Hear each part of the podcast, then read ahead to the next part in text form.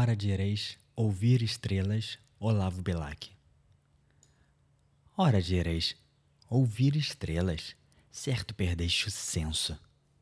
Eu vos direi, no entanto, que para ouvi-las, muita vez desperto e abro as janelas, palho de espanto, e conversamos a noite toda, enquanto a Via Láctea, como um palho aberto, cintila, e ao vir do sol, saudoso e em pranto, ainda as procuro pelo céu deserto.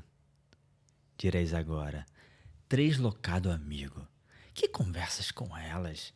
Que sentido tem o que dizem quando estão contigo? E eu vos direi: amai para entendê-las, pois só quem ama pode ter ouvido capaz de ouvir e de entender estrelas.